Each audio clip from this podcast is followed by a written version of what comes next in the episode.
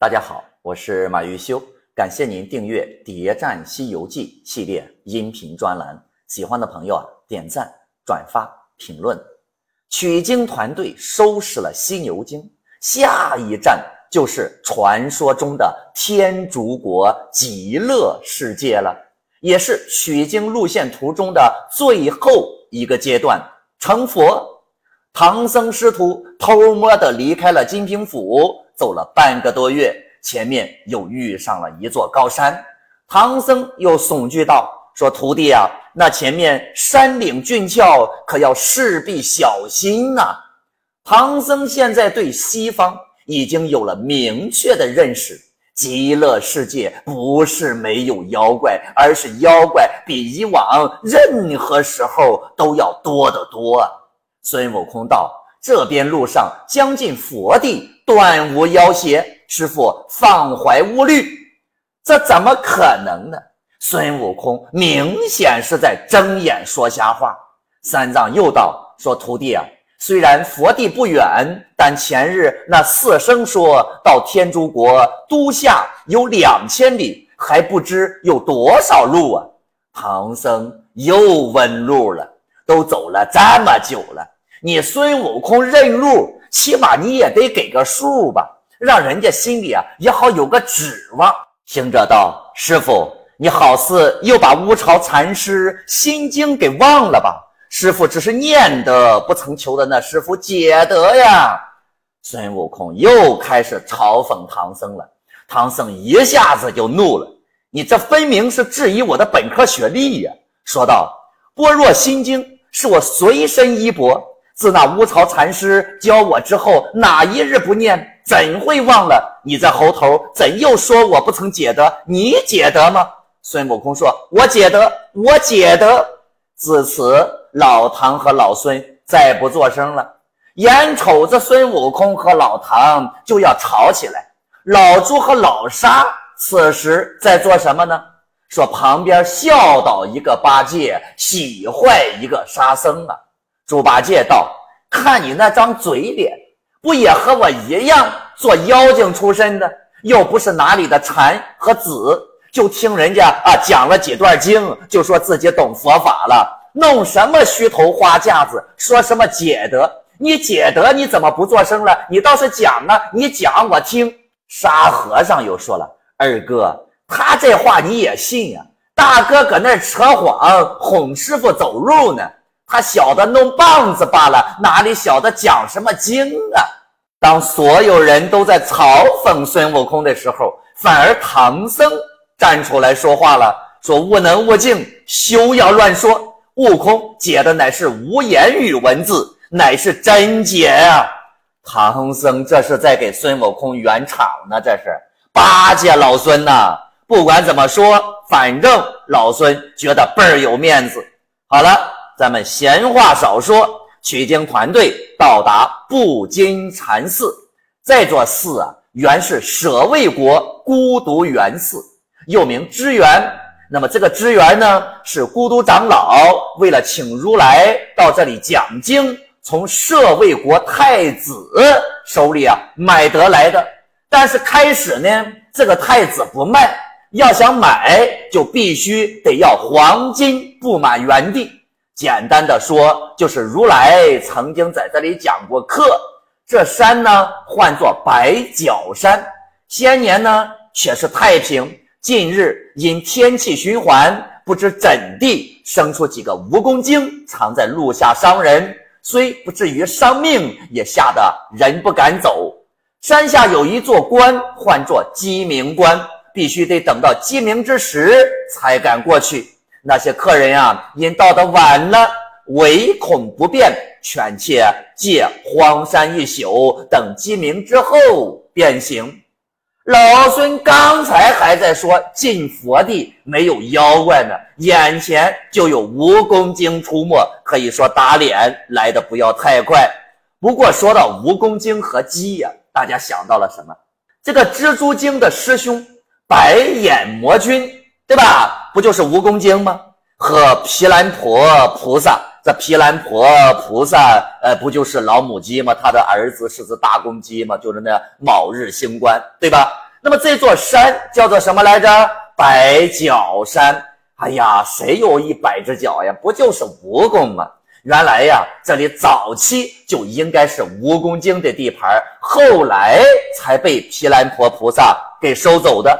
那么这些新出的蜈蚣精，很有可能就是当年黄花观这个蜈蚣精百日星君的什么孙子辈儿。为什么孤独长老要请如来来讲课呢？没准儿啊，就是感谢佛教消灭了蜈蚣精的恩情。那么这个寺里的和尚对待唐僧，那可真是不错呀。为了接待唐僧，可以说是全寺出动。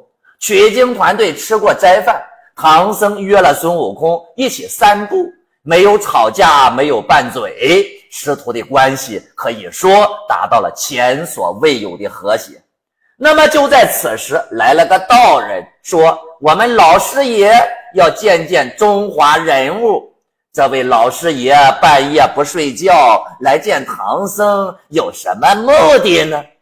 那个老僧道：“旧年今日，弟子正明杏月之时，忽闻一阵风响，吹来了一个美貌端庄的女子。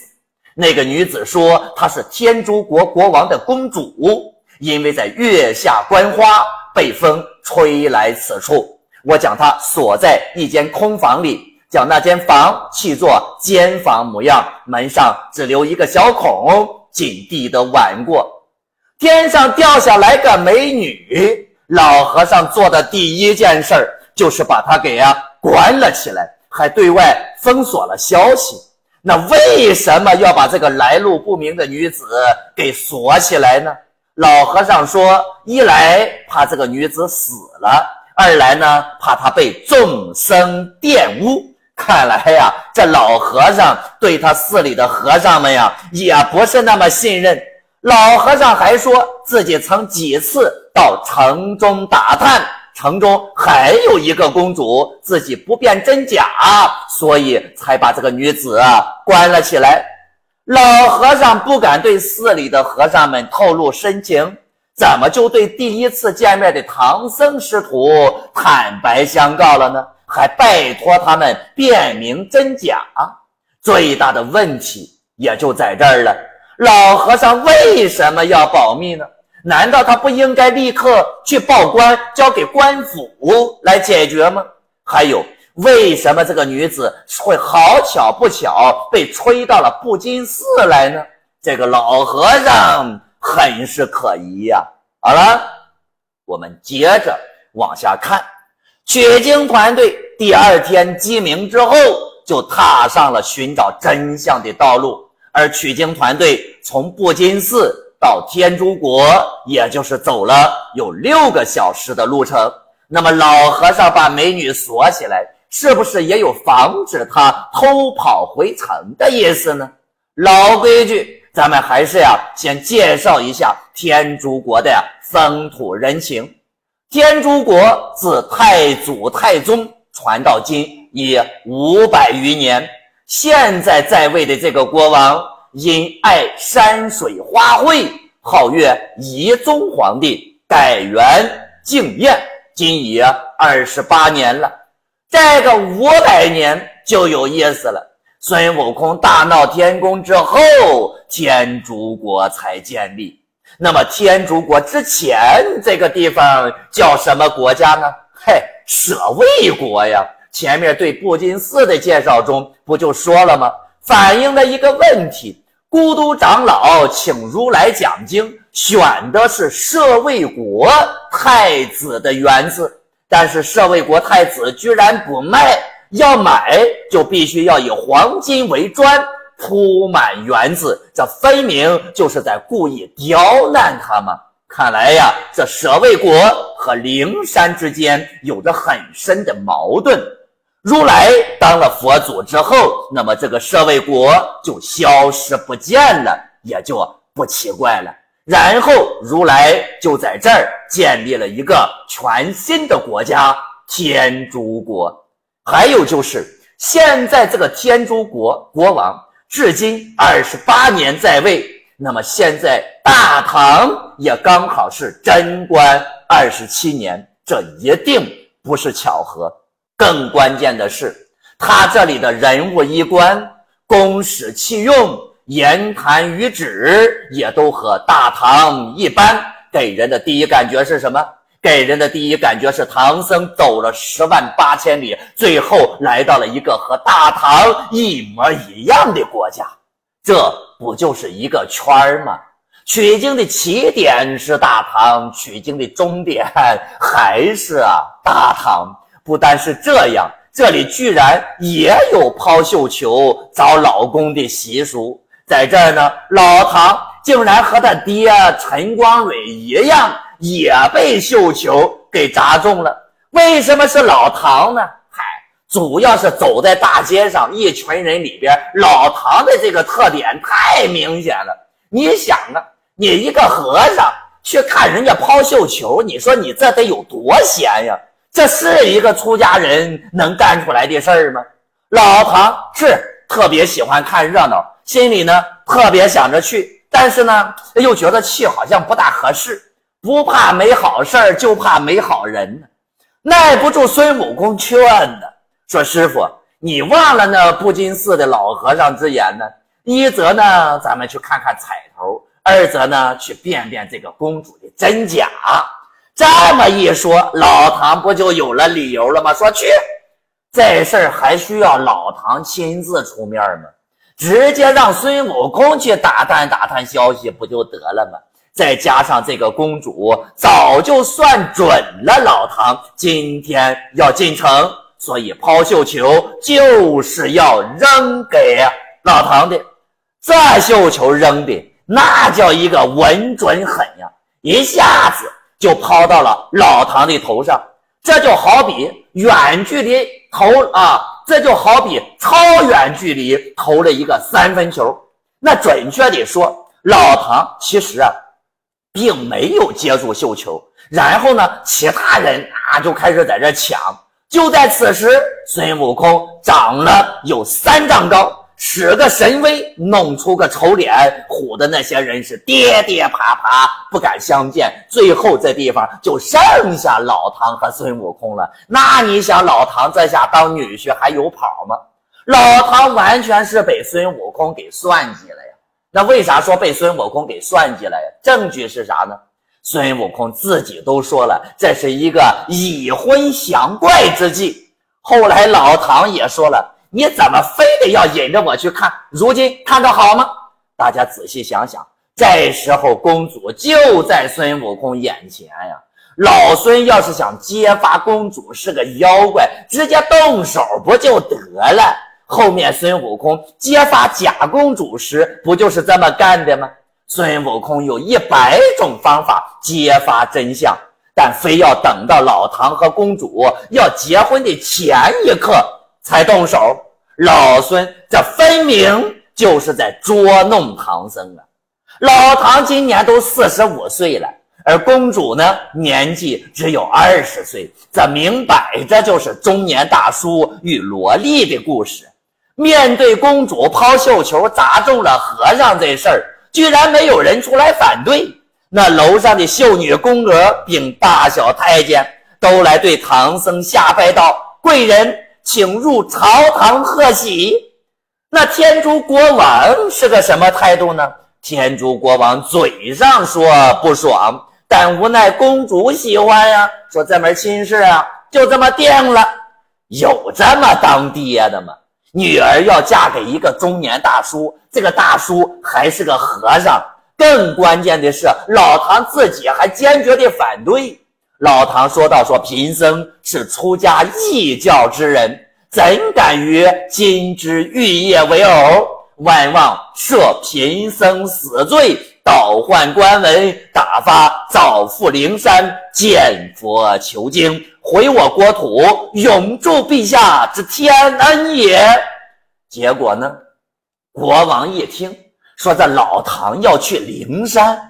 哦呦，这国王马上就很高兴地同意了。咱们刚才说了，天竺国之所以建立，和如来当上佛祖有莫大的关系。